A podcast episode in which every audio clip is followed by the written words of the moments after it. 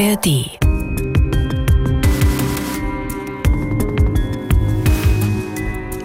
Eine junge Frau ist an einem Baum gefesselt, in einem Wald bei Beskow in Brandenburg.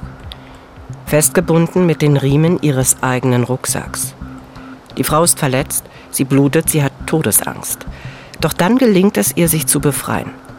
Sie reißt sich los und rennt um ihr Leben. Doch hinter ihr sind Schritte. Gegen ihren Verfolger hat sie keine Chance.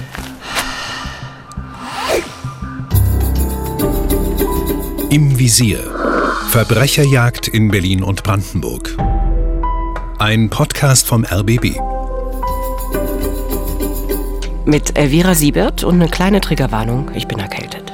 Wie viele in dieser Jahreszeit, aber es macht die Stimme noch Wunderbar. interessanter, Elli. Ja? Also Elli war eine Journalistenkollegin aus unserem Fahndungsmagazin Täter für Polizei im Rundfunk Berlin-Brandenburg und mit Uwe Madel. Genau, der Mann, der viele Fälle hier im Podcast von Anfang an begleitet hat, als Moderator und Autor von Täteropfer Polizei. Was tun wir? Wir erzählen wahre Geschichten von Verbrechen aus Berlin und Brandenburg. Und all diese Geschichten können Sie selbst noch einmal nachhören in der ARD-Audiothek. Ja, und heute geht es um den Tod einer jungen Krankenschwester aus Berlin, die 1990 in einem Wald in Brandenburg umgebracht wurde, auf brutale Art und Weise.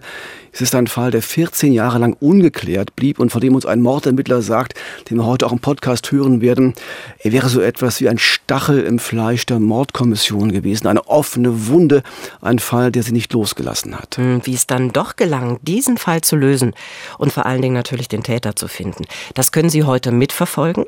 Schön, dass Sie dabei sind. Wir freuen uns auf Sie. Fotos aus den Akten der Ermittler. Eine Kiefer in einem Wald bei Beskow, östlich von Berlin. An der Rinde des Baums und auf dem Boden Spuren davon, dass hier eine Frau gefesselt worden ist. Mit den Riemen ihres eigenen Rucksacks. Gut 150 Meter entfernt findet ein Förster die Leiche der Frau. Ihr Schädel mit einem Ast zertrümmert. Überall am Körper hat sie Stich- und Schnittverletzungen. Kein Zweifel. Hier fand ein grausames Verbrechen statt. Ja, so beginnt die Geschichte damals am 17. Juni 1990 im ersten Sommer nach dem Mauerfall.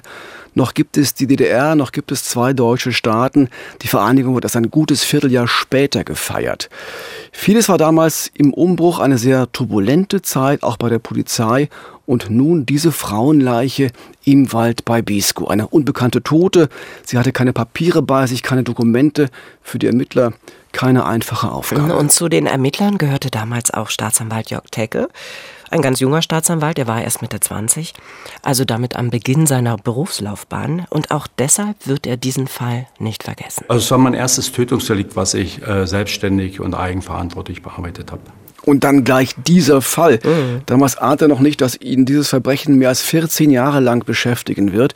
Eines der schwierigsten Ermittlungsverfahren seiner gesamten Laufbahn. Ein besonders grausames Verbrechen noch dazu. Mhm. Das wird auch schon während der Obduktion dieser unbekannten Toten deutlich. Die Rechtsmediziner können dokumentieren, wie unglaublich brutal der Täter vorgegangen ist. Es muss furchtbar gewesen sein für diese junge Frau, was sie dort erleiden musste im Wald von Beskow. Wir fanden insgesamt 33 Stichverletzungen am gesamten Körper. Wir fanden Hinweise auf ein Würgen am Hals, auf ein massives Würgen am Hals und auf äh, Schläge mit einem hölzernen Gegenstand in den Gesichtsschädel, der zu einer Fraktur des Gesichtsschädels führte. Ebenso fanden sich Hinweise für äh, eine Fraktur ähm, äh, des Unterkiefers, Fraktur des Siebbeins. Und äh, es fanden sich weiterhin Hinweise dafür, dass äh, das Opfer äh, möglicherweise von, vom Täter äh, auch derart verletzt wurde, dass der Täter äh, sich auf das Opfer raufgesetzt hat und zwei parallel geführte Schnittverletzungen in den Unterbauch setzte. Ja, kaum zu ertragen. Warum diese Brutalität? Das fragen sich alle. Und wer ist diese unbekannte Tote? Darauf gibt es noch keine Antworten. Zunächst wird die Gegend rund um den Fundort der Leiche abgesucht. Vielleicht gibt es dort ja noch weitere Spuren oder Hinweise auf die Identität der Toten. Oder Hinweise zum Tatablauf, denn irgendwie muss die Frau ja in diesen Wald gekommen sein. Und da gibt es die Frage, hat der Täter ihr vielleicht aufgelauert? Hat er sie selbst dorthin gebracht? Oder war es alles Zufall? Oder war es doch geplant? All diese Fragen sind noch offen und dann gibt es einen Moment, wo die Spuren sicherer Erfolg haben. In der Zwischenzeit äh, hatte die Kriminaltechnik, äh, den, wie gesagt, den Tatort dann auch soweit abgearbeitet, sodass wir weitere Spurenbilder fanden in einem äh, nahegelegenen äh, Wald, etwa 150, 200 Meter vom Auffindort des Leichnams entfernt. Äh, dort fanden wir äh, Fesselungswerkzeuge an einem Baum liegend und wir fanden an dem Baum in etwa Sitzhöhe äh, Haaranhaftung in der Baumborke. Aufgrund dessen sind wir davon ausgegangen, dass es vorher, bevor es zur Tötung des Opfers kam, zu einer Fesselung äh, an dem Baum kam und das Opfer sich möglicherweise befreite und dann äh, versuchte wegzulaufen. Und das heißt, diese Tat war kein Zufall.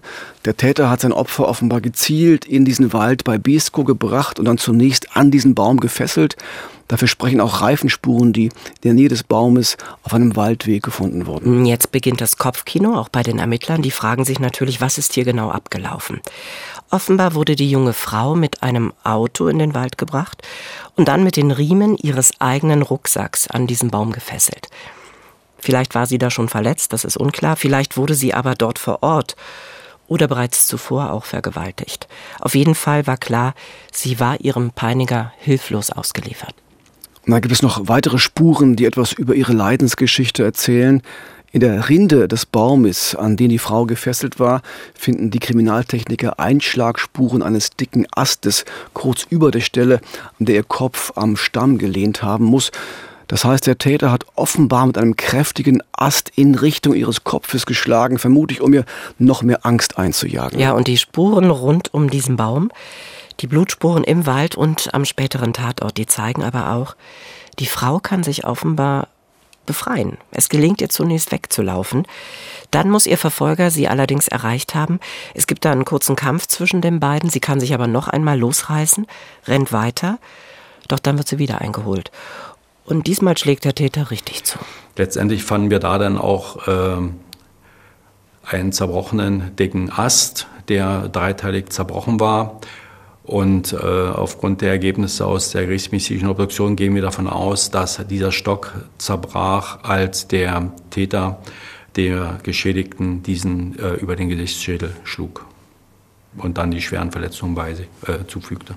Und dann gibt es noch etwas sehr Auffälliges, denn die Kriminaltechniker finden an der Leiche Reste von Benzin. Offenbar ist sie damit übergossen worden. Unklar ist warum. Vielleicht wollte der Täter die Leiche im Wald verbrennen und ist dann aber gestört worden und ist dann geflüchtet. Das heißt, die Ermittler finden also immer mehr Hinweise auf den genau. möglichen genau. Tatablauf. Die Kriminaltechniker suchen das Waldgebiet sehr sorgfältig ab. Gemeinsam mit den Ermittlern der Mordkommission und Staatsanwalt Jörg Tecke versucht man sich genau vorzustellen, was da alles passiert sein kann, um ja keine Spur zu übersehen. Die Fesselung am Baum, der Fluchtversuch und dann die Tötung. Mm, genau, dieser junge Staatsanwalt Jörg Tecke lässt dann diesen Tatablauf, den man vermutet hat, sogar nachstellen, um selbst einfach einen Eindruck zu gewinnen davon, wie es zu dieser Tat kommen konnte. Er will bei seinem ersten Mordfall als Staatsanwalt einfach nichts falsch machen. Der Druck war schon sehr groß, weil man wusste natürlich, jede Spur, die nicht gesichert wird, ist eine verlorene Spur. Und man legt natürlich sehr viel Augenmerk, äh, dass auch sorgfältig gearbeitet wird. Man hat versucht, äh, auch ständig Rückinformationen von der Kriminaltechnik zu erhalten, um sich dann auch eine tragfähige Version äh, entwickeln zu können, auf der man dann aufbauend die weiteren Ermittlungen vorantreiben konnte. Aber noch ist eine ganz wesentliche Frage unbeantwortet. Wer ist die Tote? Wer ist die junge Frau, die da im Wald bei Besko ihrem Mörder offenbar so hilflos ausgeliefert war? Man wusste ja nicht viel über die Frau, weil sie keinen Ausweis dabei hatte. Aber sie hatte einen Schlüssel bei sich und eine Armbanduhr. Die Frage ist natürlich, zu welcher Wohnung gehört dieser Schlüssel? Lebte die Frau irgendwo in der Nähe von Besko? Wo kann sie ihren späteren Mörder getroffen haben? Hat er sie entführt? Kannten sich die beiden?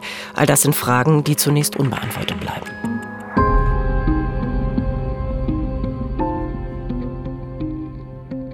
Der wuchtige Schlag mit dem dicken Ast, von dem Jörg Tegge vorhin gesprochen hatte, der hatte das Opfer mitten im Gesicht getroffen. Das Siebbein war zertrümmert, wir haben es schon gehört, der Knochen zwischen den Augenhöhlen. Das heißt, um mit einem Bild der Toten in die Öffentlichkeitsfahndung gehen zu können, musste erst ihr Gesicht rekonstruiert werden. Leichenkosmetik wird das häufig genannt. Doch als die Ermittler dann mit diesem Bild in umliegenden Ortschaften nachfragen, zucken alle nur mit den Schultern. Niemand kennt diese Frau. Was die Ermittler in Brandenburg aber zu diesem Zeitpunkt noch nicht wissen können, zwei Tage nach dem Fund der Toten bei Besko hat eine Frau in Berlin ihre Schwester als vermisst gemeldet. Es ging um Uta S., eine junge Krankenschwester, die als absolut zuverlässig galt. Aber Uta S. war eben spurlos verschwunden. Wir hatten ja damals noch kein Internet, 1990. Und da waren die Wege schon mal ein bisschen länger als zum heutigen Tag. Wir bekamen dann aus Berlin die Information, dass dort eine Person äh, vermisst wird, äh, die damals 24-jährige Uta S.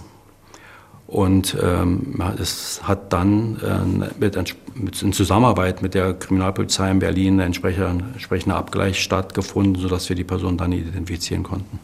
Das heißt, nach sechs Tagen besteht dann endlich Klarheit. Die Tote aus dem Wald bei Besko ist tatsächlich die vermisste Uta S. aus Berlin. Sie hat im St. Hedwig Krankenhaus im Stadtbezirk Mitte gearbeitet und sie liebte ihren Beruf. Freunde und Kollegen sagen über sie, sie war mit Leib und Seele Krankenschwester. Mhm, am Abend dieses 16. Juni 1990, also einen Tag bevor ihre Leiche gefunden wurde, hatte sie sich gut gelaunt und voller Vorfreude vor allen Dingen nach ihrer letzten Schicht von ihren Kolleginnen verabschiedet. Sie wollte nämlich in den Urlaub fahren zu ihrem Freund François nach Frankreich. Es sollte ihre erste Reise in den Westen werden. Und deshalb fuhr sie an diesem Abend doch mal zum damaligen Hauptbahnhof, der heute ja wieder Ostbahnhof heißt. Damals gab es neben dem Bahnhof ein großes Postamt und von dort wollte Ute S. mit ihrem Freund François in Frankreich telefonieren. Das ist heute ja kaum vorstellbar. Elli, 1990 hatten viele Menschen in Ostberlin kein Telefon. Handys gab es noch lange nicht. Und wer dann ins Ausland anrufen wollte, der musste zur Post und dort in die Fernsprechkabine. Habe ich selbst auch gemacht. Genau, ich auch. Aber was passierte an diesem Abend mit Uta S? Sie verlässt an diesem 16. Juni um 22 Uhr die Klinik.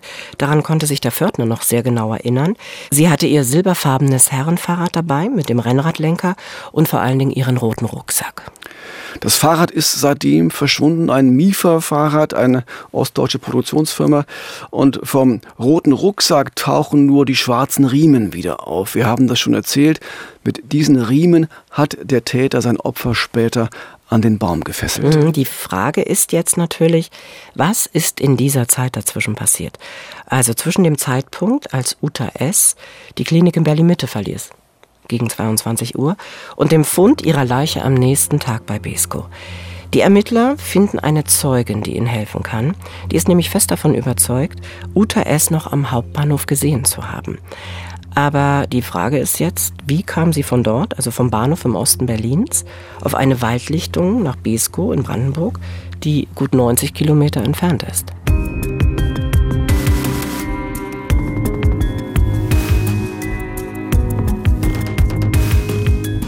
Tja, und das ist die Frage, die jetzt natürlich alle beschäftigt. Man weiß, wer die Tote ist, man weiß, wo sie an diesem Abend hin wollte, aber was ist dann passiert? Inzwischen gehen die Ermittler davon aus, dass UTS nur einem Täter ausgeliefert war, nur einem Mann. Dafür sprechen alle Spuren am Tatort und dazu passt auch die Beobachtung von Zeugen, die am Morgen des 17. Juni im Wald bei Besko spazieren waren und dort in der Nähe des Fundortes der Leiche eine verdächtige Person wahrgenommen hatten. Nach ihrer Beschreibung wird dann ein Phantombild gezeichnet. Man muss sagen, es ist ein sehr einfaches Phantombild. Das zeigt einen etwa 30-jährigen Mann mit kurzem dunklem Haar und äh, einem Scheitel. Eine Beschreibung, äh, die tatsächlich zu der Zeit auf sehr viele Männer zutreffen könnte. Und so bringt auch die Veröffentlichung dieses Phantombildes keine brauchbaren Hinweise. Der Täter bleibt wirklich ein Phantom. Das gesamte Umfeld von Uta S., Freunde, Familie, Nachbarn, Angehörige, Arbeitskollegen, sie alle werden jetzt befragt. Gibt es vielleicht jemanden, der ein Motiv haben könnte? Doch je länger die Ermittlungen dauern, desto deutlicher wird, dass Uta S. vermutlich von einem ihr völlig fremden Mann umgebracht wurde. Aber wie soll man den finden? die Ermittlungen stecken fest. Genau, Ende 1992, also nach rund zweieinhalb Jahren intensiver Ermittlungsarbeit. Die DDR ist zu dem Zeitpunkt längst Geschichte, trifft Staatsanwalt Jörg Tecke dann eine Entscheidung, die sich für ihn, sagen wir mal, wie eine Niederlage anfühlt. Die Einstellung des Verfahrens äh, war für uns damals sicherlich schwer, aber wir sind halt an eine Grenze gestoßen und wir konnten diese Grenze damals auch nicht überschreiten, weil die Ermittlungsmöglichkeiten äh, ausgeschöpft waren. Wir haben, sind äh, an die Sendung XY herangetreten. Wir haben äh, Öffentlichkeitsfahndung gemacht, um weitere Informationen zu erhalten und ähm, haben dann aber leider keine weiteren Informationen erhalten, sodass die einzige Möglichkeit für uns bestand, das Verfahren vorerst einzustellen. Aber alle im Visier Hörer und alle im Visier YouTube-Zuschauer wissen, Mord verjährt nicht. Und genau. solange der Fall nicht geklärt ist, kann so ein Ermittlungsverfahren vielleicht vorläufig eingestellt werden, aber nie endgültig. Niemals. In diesem Fall war das vorläufig ein ziemlich langer Zeitraum, und zwar mehr als zehn Jahre. Aber dann, dann wird der Fall als Cold Case noch einmal neu aufgerollt. Und jetzt kommt René Brümmer ins Spiel, heute unter anderem Chef der Kriminaltechnik in der Polizeidirektion Ost in Brandenburg und damals Ermittler in der Mordkommission in Frankfurt-Oder. Und für ihn ist der erneute Beginn der Ermittlungen im Fall Uta S. bereits die dritte Begegnung mit diesem Fall. Ja, also die allererste Begegnung mit diesem Fall war für mich ähm, tatsächlich, als ich noch ein Schüler war, von der 10. zur 11. Klasse im Wechsel, da stand das bei uns in der Zeitung. Es war ja gerade jetzt äh, zur Wendezeit passiert und man liest ja von dem ersten richtigen Tötungsdelikt. Ich war dann 1994 Praktikant in der Mordkommission, also während meiner Studienzeit. Und da hatte ich dann meine erste echte Berührung mit dem Fall. Aber es war so eine Hoffnung von der Mordkommission, dass natürlich, wenn ich jetzt als junger Kollege da vielleicht bestimmte Sachen anders sehe als die Kollegen damals, man ist ja irgendwann so festgefahren in seinem Denken, äh, dass dann vielleicht dadurch nochmal neue Impulse kommen. Ja, das war dann aber nicht so.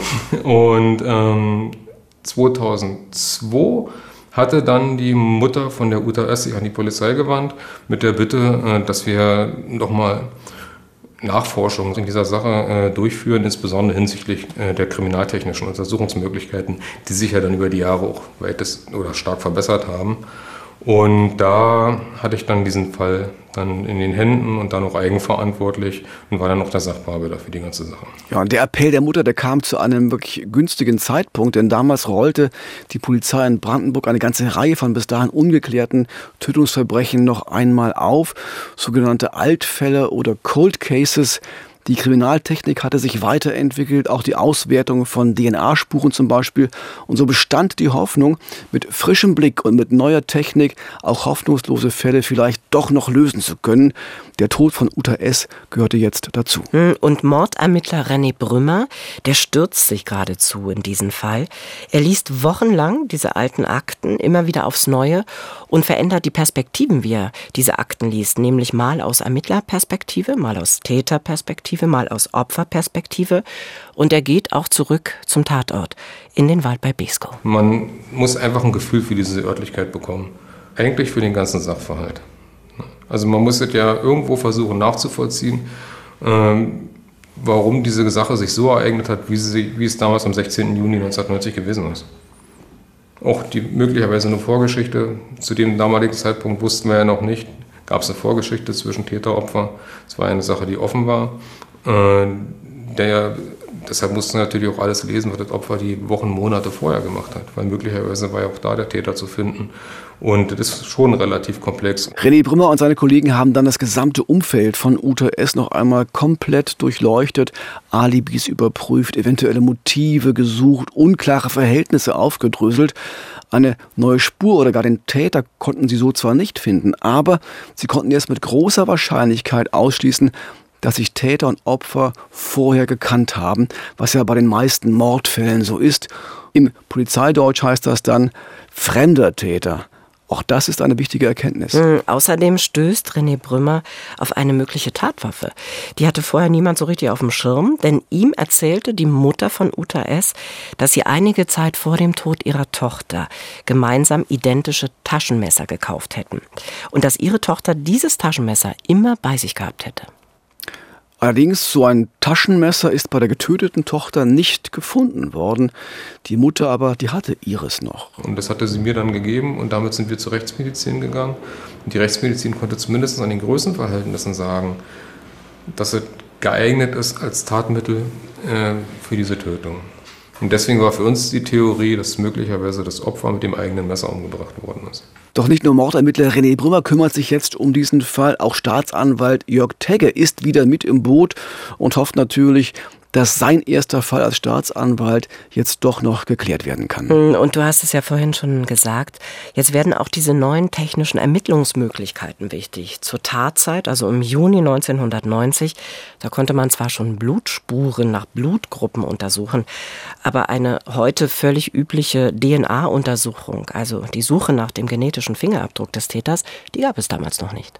Und jetzt zahlt sich aus, dass Staatsanwalt Jörg Tecke damals so viel Wert darauf gelegt hat, dass möglichst alle Spuren am Tatort sorgfältig gesichert werden.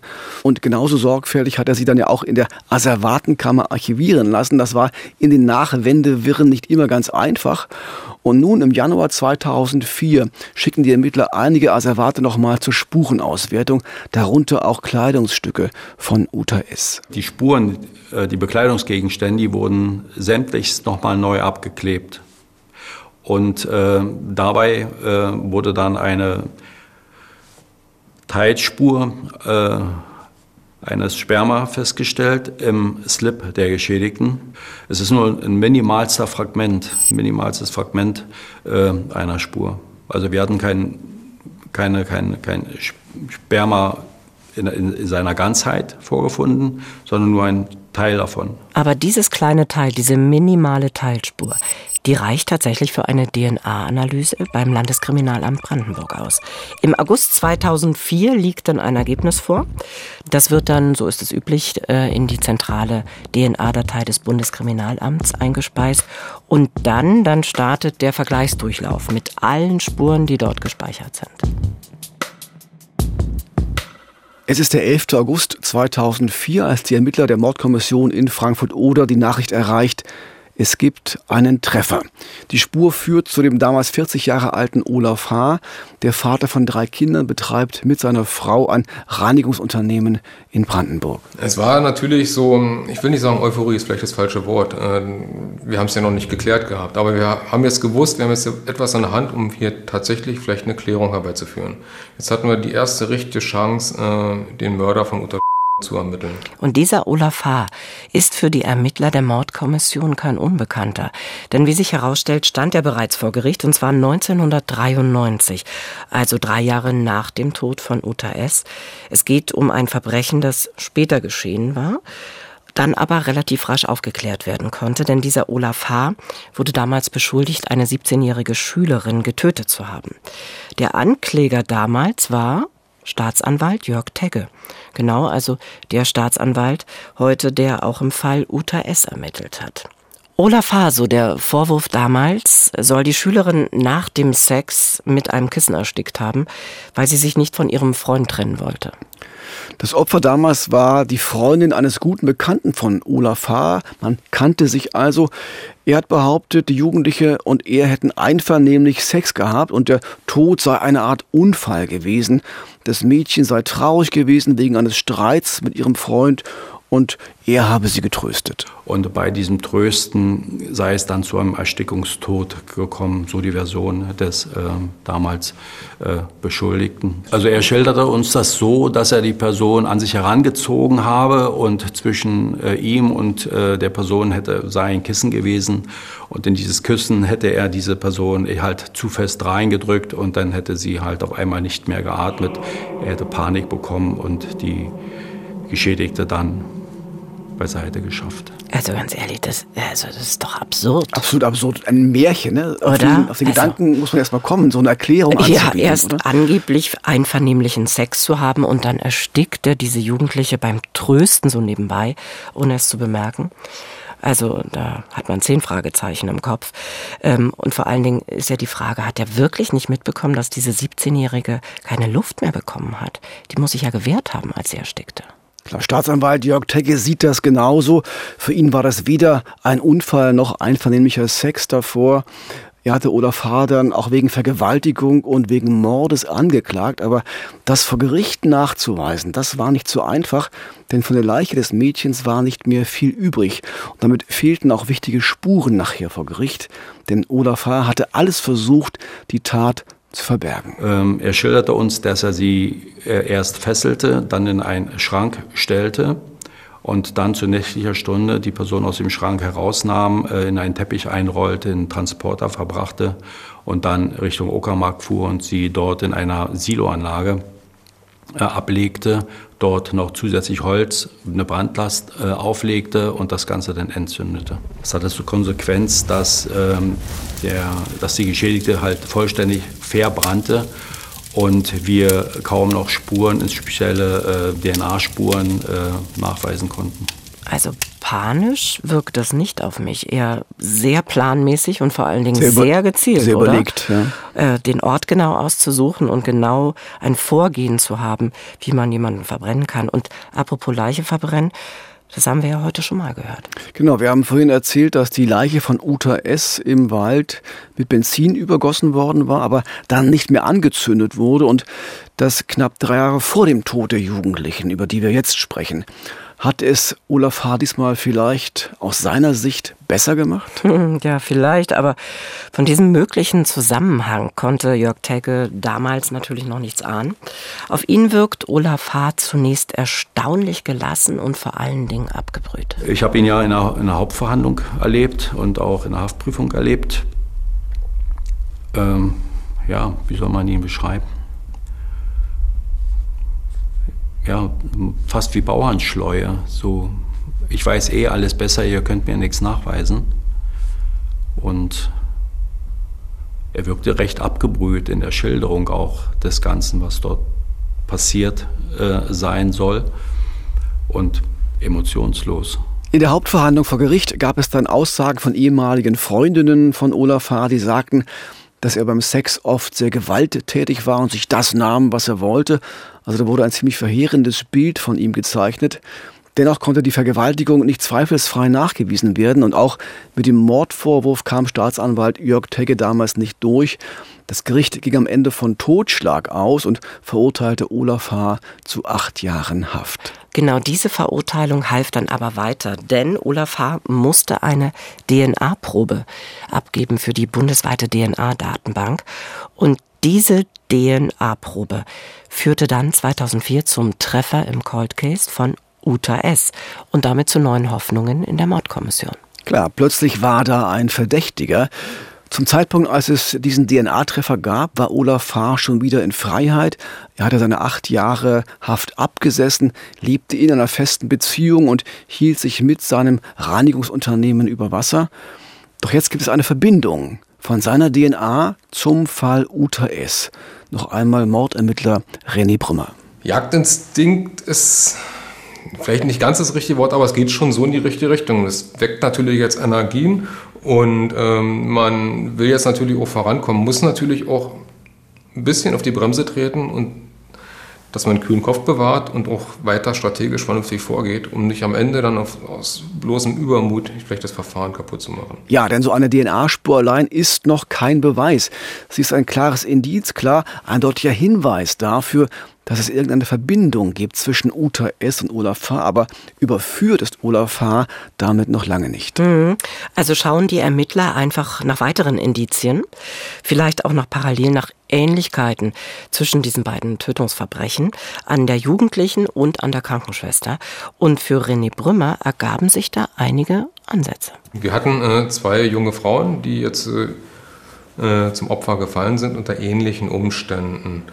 Zumindest die Sache mit dem Verbrennen, das war eine, eine Begebenheit, die wir bei dem Mord von 1993 hatten und den wir jetzt 1990 bei dem von Uta S. Zwar nicht als, sie wurde nicht verbrannt, aber sie wurde mit Benzin übergossen. Das war so eine ganz deutliche Parallele. Also, dann war der Olaf H. schon Polizei bekannt, auch wegen Sexualdelikten. Und äh, so im Hinblick auf diese Spermaanwischung, die wir hatten bei Uta S. am Slip, das natürlich auch eine sehr starke Gewichtung hatte. Und halt der Umstand, dass er in der gesamten Akte nicht auftauchte, das war für uns auch nochmal so ein Fingerzeig, dass wir hier auf der richtigen Spur sind, weil eine Täter-Opfer-Beziehung ja offensichtlich nicht gegeben war. Aber diesen letzten Punkt, der ist ja tatsächlich sehr interessant, denn normalerweise gilt ja bei Tötungsdelikten, das haben wir vorhin schon mal erwähnt, der Täter ist fast immer im Umfeld des Opfers zu finden. Es gibt fast immer eine Vorbeziehung zwischen Täter und Opfer. Hier aber offensichtlich ist es so, dass es keine Vorbeziehung gab zwischen Olaf H. und Uta S. Und genau das war ja die These der Ermittler, nachdem sie mit großem Aufwand nochmal das Umfeld von Uta S. überprüft hatten. Keine Beziehungstat, sondern ein fremder, ein unbekannter Täter. Und das passte eben jetzt auf Olaf H. Also haben sie ihn jetzt direkt ins Visier genommen und dabei auch das große Besteck ausgepackt, kann man so ja, sagen. In der Tat, das heißt konkret, Olaf H. wird noch im August 2004 festgenommen und zwar mit einem Spezialeinsatzkommando. Morgens um 5.30 Uhr, als er gerade aus aus dem Haus will. Jetzt könnte man sagen, klar, eine Vorsichtsmaßnahme. Der Mann wird ja eines Mordes verdächtig, er ist gewaltbereit. Aber natürlich mit einem Spezialeinsatzkommando da einzurücken, ist das gerechtfertigt? Die Ermittler sagen ja, denn sie wollten Eindruck machen, sie wollten Druck auf Olaf H. aufbauen. Ich glaube an diesen zweiten Punkt, an dieses zweite Motiv vor allem, denn das SEK bringt ihn direkt zur Vernehmung aufs Revier zu René Brümmer, der wartet schon auf ihn. Dort wird eine Speichelprobe des Verdächtigen genommen für einen frischen DNA-Test und es wird ihm gesagt, dass man seine Spuren am Slip von Uta S. gefunden hätte. Ja, die Vernehmung, die werde ich auch nicht vergessen. Ähm er war sehr routiniert. Also dafür, dass er gerade eine halbe Stunde vorher durch ein Sondereinsatzkommando auf offener Straße bei Dunkelheit festgenommen worden ist, war er eigentlich sehr gefasst und äh, hat von sich aus auch gleich gesagt, dass er niemanden umgebracht hat und dass er äh, wahrscheinlich ja überführt worden ist, weil man ja von ihm Spuren gefunden hat. Das ist auch alles okay, dass die dann da wären, diese Spuren, weil äh, er hat ja mit vielen Frauen damals freiwilligen Sex gehabt und wahrscheinlich stammt es von da. Das war die Aussage nach den ersten fünf Minuten. Er hat nicht eingeräumt, dass er sie kennt. Er hat es nicht ausgeschlossen, dass da mal was gewesen ist. So war seine Aussage. Ähm, mit einer Uta S. als, als Person konnte er jetzt nichts anfangen. Also trotz all des Drucks hat er ziemlich abgebrüht reagiert, muss man sagen. Er nimmt damit den Ermittlern erstmal ein wenig Wind aus den Segeln, zumal er zu dem Zeitpunkt noch nicht weiß, was man genau gegen ihn in der Hand hat. Ja, diese Reaktion ist wahrscheinlich diese Bauernschleue, von der Jörg Tegge vorhin gesprochen hat, der mhm. Staatsanwalt, so dass sich ja auch im Fall der Jugendlichen verhalten mögliche Verdachtsmomente erstmal vorwegnehmen und gleich eine Erklärung dafür parat haben, um sie so zu entkräften. Für René Brümmer ein Mann, ein Beschuldigter ohne jede Empathie. Er war äh, sehr kontrolliert eigentlich gewesen und emotional ist sehr unterkühlt, wenn es um die Probleme anderer ging. Um vielleicht die Gefühle der Opferfamilie, solche Dinge, die haben wir natürlich auch angesprochen. Das hat ihn eigentlich sehr, sehr äh, kalt gelassen. Was ihn auf jeden Fall äh, äh, bewegt hat, war alles, was sein eigenes Leben betrifft. Und auf diese Dinge angesprochen hat er dann auch emotional reagiert, aber alles, was die Opferstrecke betrifft, das war sehr, sehr kaltes Verhalten, sehr kalte Reaktion. Und nicht nur das, Olaf H. bleibt in seinen Aussagen sehr klar, sehr bestimmt. Er kenne keine Uta S. Er wisse gar nicht, wovon Kommissar Brümmer überhaupt spreche. Und mit einem Tötungsverbrechen, mit einem Mord habe er nun überhaupt nichts zu tun. Der 14 Stunden lang nehmen die Ermittler Olaf H. in die Zange, aber sie sind am Abend nicht einen Schritt weiter und entscheiden dann am nächsten Morgen weiterzumachen, um einfach neue Kräfte zu sammeln und vor allen Dingen nochmal die Gedanken zu sortieren. Keine schlechte Strategie, denn am nächsten Morgen liegt das Ergebnis des frischen DNA-Tests vor. Die Spuren am Slip der getöteten Uta S. stammen zweifelsfrei von Olaf H. Damit wird der Verdächtige jetzt noch einmal konfrontiert und offenbar ist ihm dann in der einsamen Nacht in der Zelle klar geworden, dass seine Lage doch ziemlich ernst ist. Jedenfalls verläuft das Verhör an diesem Morgen, an diesem Tag anders als am Tag zuvor. Wir haben die Vernehmung einfach weiter fortgeführt. Also auch wieder sein persönliches Leben beleuchtet äh, und auch andere Fragen, die sich aus den Ermittlungsverfahren gegeben, ergeben haben, noch weiter versucht zu klären. Und er fing dann emotional immer weiter zu reagieren, was sein eigenes Leben betraf. Und fing dann, gut eine Stunde lang hat er geweint. und fing dann an, dass er schon mal einer Frau sehr wehgetan hat. Und dann haben wir gefragt, ja, wie meinen Sie das? Und dann fing er an zu erzählen. Und das war dann für uns dann der Moment, wo wir das erste Mal Licht in das Tatgeschehen reinbekommen haben. Ja, eine schöne Formulierung, oder? Licht in das Tatgeschehen reinbekommen. Auf alle Fälle häufen sich einfach die Aha-Momente bei den Vernehmern und so langsam fügt sich so ein Puzzleteil nach dem anderen. Dazu gehört zum Beispiel, dass Olaf H. jetzt doch zugibt, Uta S. getroffen zu haben. Und dann erzählt er seine Version der Nacht vom 16. auf den 17. Juni 1990. Die Nacht, in der Uta S. nach dem Dienstschluss im Krankenhaus zunächst spurlos verschwand. Olaf H. sagt, er hätte Uta S. zufällig in der Nähe des Hauptbahnhofs getroffen. Sie hätte dort versucht zu telefonieren, weil sie ihren Freund im Ausland erreichen wollte, aber das klappte wohl nicht. Also schon in dem Moment, als er mit diesem Telefonat kam, was die Frau führen wollte ins Ausland, da war dann uns äh, bewusst, wir haben jetzt wirklich, jetzt ist er, jetzt haben wir den richtigen Mann, wir müssen jetzt an der Stange bleiben, weil jetzt ist die einzige Chance, die wir, die einzige Chance, die wir vielleicht haben, hier Klarheit in die ganze Sache reinzukriegen. Äh, weil er jetzt scheinbar doch bereit war, mit uns zu reden. Er blieb zwar immer so ein bisschen an der Oberfläche, aber die Details, die er geliefert hat, äh, das war Täterwissen. Denn von diesem Telefonat konnte er nur erfahren haben, wenn Uta S. es ihm erzählt hat. Also musste er sie getroffen haben. Genau, und Olaf H. machte dann einen harmonischen Abend daraus. Äh, man hätte sich gut verstanden, man war sich gleich sympathisch, man war gemeinsam was Schönes essen und sei dann in seine Wohnung gegangen und dann, dann hätten die beiden dort Sex gehabt. Ganz einvernehmlich, ganz schön. Hm, die Frage ist aber, kann das so sein? Mordermittler René Brümmer glaubt Olaf H. einfach nicht. Er findet, dieser Ablauf, den Olaf H. da gezeichnet hat, dieses Verhalten, das passt überhaupt nicht zu Uta S. Sie hatte sich gerade erst getrennt von ihrem langjährigen Partner und sie war in diesem kirchlichen Umfeld äh, unterwegs gewesen. Sie war eher so ein melancholisches Weltbild hatte sie ausgestrahlt und war so nicht so diese, dieses Mädel, was jedes Mal zur Disco rennt und solche Dinge.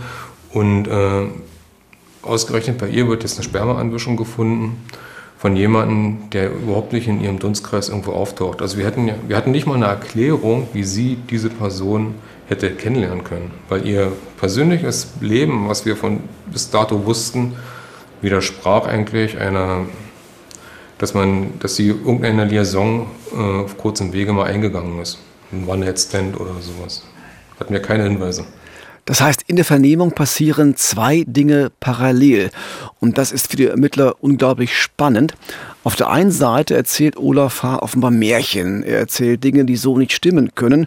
Auf der anderen Seite aber verrät er dabei gleichzeitig Täterwissen, verrät etwas über mögliche Abläufe und verwickelt sich dabei auch in Widersprüche. Genau, und dann gibt er sogar zu, mit Uta S. an diesem frühen Morgen nach Brandenburg gefahren zu sein und erzählt auch, was aus seiner Sicht dann dort passiert ist nach dem angeblichen Start von seiner Wohnung in Berlin aus. Dann setzt man sich ins Auto und fährt in Richtung Besko, er sprach zwar von Fürstenwalde, aber so weit weg sind die Orte ja nur auch nicht voneinander. Und äh, man sei dort in ein Waldgebiet reingefahren und er hat dann nochmal überlegt, ob man vielleicht doch nochmal eine kleine Liebelei machen könnte. Und das hat dann einen Streit gegeben und sie hätte dann plötzlich einen spitzen Gegenstand in der Hand gehabt. Und er hat äh, ihr diesen dann aus der Hand geschlagen, er hat dafür auch einen Knüppel benutzt. Und dann kam Bewegung rein. Er sagte, er weiß jetzt aber nicht, ob er jetzt gerannt ist oder sie gerannt ist, wie auch immer. Jedenfalls hat der Kampf sich dann an anderer Stelle in diesem Wald fortgesetzt und sie war dann am Ende dann äh, letztendlich tot. Die Ermittler wissen jetzt, dass sie definitiv den Täter haben. Da gibt es keinen Zweifel mehr. Es reicht für einen Haftbefehl. Nach Abschluss der Vernehmung fährt René Brümmer dann sofort zur Mutter von Uta S., um mir persönlich die Nachricht von der Verhaftung zu überbringen. Und erst dann Erst dann informiert die Mordkommission die Medien. Hm, auch wenn Olaf H. am Ende tatsächlich zugegeben hat, auf Uta S. eingeschlagen zu haben, so ein aufrichtiges Geständnis ist das nicht, denn im Gegenteil passt es tatsächlich zu seinem bisherigen Verhalten. Er gibt nur das zu, was eh schon klar ist, aber ansonsten bleibt seine Rolle im Tatablauf unscharf. Und jetzt macht er sogar noch Uta S. zur Täterin, erklärt also, sie habe ihn angegriffen und er habe sich einfach nur gewehrt, also quasi in Notwehr gehandelt und sei dann, so seine tatsächlichen Worte, ausgetickt. Und das kennen wir ja schon, äh, dieses Verhalten. Das war bei seinem anderen Opfer, der Jugendlichen, die er drei Jahre nach Uta S. getötet hatte, auch nicht anders. Auch da erzählte er, dass er für ihren Tod nichts konnte, dass alles ein Unfall war. Staatsanwalt Jörg Tegge ist fest davon überzeugt, dass auch beim Tod von Uta S. vieles anders gelaufen ist, als es der Verdächtige erzählt hat. Also die von ihm dargestellte Schilderung passte äh, ins gesamte Tatbild nicht. Wir hatten Hinweise dafür, dass die Geschädigte zuvor an einem Baum gefesselt gesessen hat. Wir hatten Hinweise darauf, dass bereits dort blutende Verletzungen zugefügt wurden. Wir wussten, dass äh, das Festungswerkzeug, äh, was sie umhatte, offenbar von ihren Händen runtergestreift war, sie das möglicherweise sich selbst befreit hat. Und wir wussten, dass äh, zumindest das Poloshirt, was sie getragen hatte, vor der Auseinandersetzung ausgezogen worden war. Die Knopfleiste äh, war zerrissen. Möglicherweise hat äh, Olaf H. versucht, dem Opfer äh, des Poloschutzes dann selber auszuziehen, um halt seine sexuellen Handlungen begehen zu können. Und im Rahmen äh, dieses dann Ausziehens äh, ist es dem Opfer möglicherweise gelungen, äh, sich von Olaf H. zu entfernen und dann Davon gehen wir aus, ein beigeführtes äh, kleines Messer mit einer sechs Zentimeter langen Klinge auf, aus der Handtasche hervorzuholen, um es dann versuchte gegen den äh, Täter einzusetzen. Ja, und die Staatsanwaltschaft, die hält es sogar für möglich, dass Uta S. schon im Auto des Täters gefesselt war, also dass Olaf H. sie in den Wald bei Besko verschleppt hat. Als sie dann in freie Hand hatte, wehrt sie sich mit ihrem Taschenmesser, aber Olaf H. kann es ihr entreißen und als sie dann versucht zu fliehen, verfolgt Olaf H. sie und sticht ihr dann mit dem eigenen Messer insgesamt 33 Mal in den Rücken, den Brustkorb und auch ins Gesicht. Ja, und das würde auch zur Theorie von Mordermittler René Brümmer passen und zur Theorie der Rechtsmediziner, nämlich dass Ute S. möglicherweise eben mit ihrem eigenen Messer erstochen wurde. Aber damit nicht genug. Olaf H. würgte sein Opfer auch noch massiv und dann schlug er mit dem Holzknüppel, mit diesem dicken Ast auf ihren Schädel ein, bis die Knochen brachen, so als wollte er sein Opfer gleich mehrfach töten. Ja, und wenn man sich all diese Fakten anschaut, dieses Tatverhalten, würden Ermittler sagen, dann hat das ja mit Notwehr und mit diesem Satz, ich bin da mal kurz ausgetickt, äh, tatsächlich nichts zu tun. Es ist offenbar purer Tötungswillen. Und so hat die Staatsanwaltschaft dann auch Anklage erhoben. Also angeklagt worden ist er, äh, wie gesagt, wegen Mordes von der Staatsanwaltschaft, weil wir davon ausgegangen sind, dass ähm, er die Tat begangen hat, um seine sexuellen Absichten Absichten mit Gewalt gegen das Opfer durchzusetzen und nicht akzeptierte, dass das Opfer seinem Ansinnen nicht folgte. Staatsanwalt Jörg Töcke also forderte für den Angeklagten eine lebenslange Haftstrafe, die ist zwingend vorgeschrieben, wenn er wegen Mordes verurteilt wird. Die Verteidigung dagegen, und das ist schon abenteuerlich, die plädierte auf Freispruch. Sie hielt die Beweise gegen Olaf H. für nicht ausreichend, auch weil der vor Gericht vermutlich auf Empfehlung seiner Anwälte sein Teilgeständnis widerrufen hatte. Tja, und da kann man nur sagen, das hört sich schwer nach alles oder nichts an. Das ist manchmal tatsächlich äh, bei Fällen so, die so lange zurückliegen. Aber in diesem Fall war das aus Sicht des Angeklagten keine erfolgreiche Strategie, auch wenn Olaf H. am Ende dann nur wegen Totschlags und nicht wegen Mordes verurteilt wurde. Das Gericht hatte am Ende Zweifel, ob der Geschlechtsverkehr vor der Tat wirklich erzwungen war oder vielleicht doch einvernehmlich war. Damit entfiel das Mordmerkmal Ermöglichung eines Sexualverbrechens. Das Gericht hatte aber keinen Zweifel daran, dass Olaf H. sein Opfer mit unglaublich großer Gewalt umgebracht hat und so fiel das Urteil dann auch aus, dass 15 Jahre nach dem Tod von Ute S. vor dem Landgericht Frankfurt-Oder gesprochen wurde. Hm, das Gericht verurteilte Olaf H. im April 2005, und zwar wegen Totschlags, zu 15 Jahren Haft. Mehr geht in dem Fall nicht, das ist die Höchststrafe im Bereich Totschlag. Und Mordermittler René Brümmer, der ist damals extra zur Urteilsverkündung gekommen. Er wollte einfach dabei sein, wenn dieser Fall, der ihn ja so lange beschäftigt hat, endgültig geklärt wird. Na, wir waren froh, das war wie so ein, so ein Stachel oder so ein, so ein, Fleck in der, unserer Mordkommission, dass wir diese Sache damals nicht klären konnten. Und äh, dass es dann am Ende dann doch gelungen ist, hier ein Täter habhaft zu werden, äh, das war für viele, den vielen ist dort ein Stein vom Herzen gefallen. Weil wir wollten diese Tat unbedingt auch aufklären. Und auch für Staatsanwalt Jörg Tegge war dieser Abschluss des Verfahrens wichtig. So blieb der erste Fall seiner inzwischen sehr langen Laufbahn kein ungelöster Fall, kein Cold Case. Das bedeutet ihm viel, hat er uns erzählt, und vor allem der Familie, den Angehörigen von Uta S. Hm, an der Stelle noch ein Wort zu Olaf H. Er hat tatsächlich seine Strafe bis zum letzten Tag verbüßt, also die vollen 15 Jahre, und ist dann nach der Freilassung in ein anderes Bundesland gezogen. Vielen Dank fürs Zuhören. Wir sind im Visier Verbrecherjagd in Berlin und Brandenburg und in zwei Wochen, da geht's hier weiter mit einer neuen Folge. Und auch die wird spannend. Wir sind auf den Spuren der Headset-Bande. 34 brutale Überfälle auf Supermärkte und Discounter gehen auf ihr Konto. Viele Opfer, viele Angestellte haben bis heute mit den Folgen zu kämpfen. Es war lange Zeit ein Katz- und Maus-Spiel zwischen Polizei und Verbrechern. Warum die Polizei am Ende doch gewonnen hat, das erzählen wir in zwei Wochen. Und an der Stelle gern noch ein Hinweis auf einen Podcast unserer RBB-Kolleginnen und Kollegen. Es geht um KI, also um die berühmte künstliche Intelligenz. Die könnte ja demnächst auch zu einer Revolution in der Kriminalistik führen und vielleicht sogar bei der Aufklärung von bislang unlösbaren Fällen helfen. Ja, das ist die große Hoffnung. Aber KI zieht eben auch in viele andere Lebensbereiche ein. Und die Journalistin Nadja Kailuli und der Wissenschaftler Aljoscha Burchardt, die sprechen über alles, was sie am Thema KI so bewegt. Und Aljoscha bringt seine Expertise mit, und zwar aus dem Deutschen Forschungszentrum für künstliche Intelligenz, kurz DFKI genannt. Das ist eines der weltweit größten gemeinnützigen Forschungszentren für KI. Die beiden zeigen, wie stark diese neue Technik heute schon unseren Alltag beeinflusst, welche Entwicklungen morgen relevant sein könnten für unser Leben, aber auch welche absurden Folgen der Einsatz von KI manchmal haben kann. Der Podcast heißt KI und jetzt, wie wir künstliche Intelligenz leben wollen und Sie finden ihn natürlich in der ARD Audiothek. Genau wie alle Folgen von Im Visier, außerdem natürlich überall, wo es Podcasts gibt. Und dann gibt es uns ja noch als Videoformat bei YouTube. Wenn es Ihnen heute gefallen hat, dann freuen wir uns wie immer über eine gute Bewertung und eine freundliche Rezension. Danke, dass Sie heute bei uns waren. Ja, danke fürs Zuhören. Das war's für heute. Und ein Gedanke darf am Ende natürlich nicht fehlen.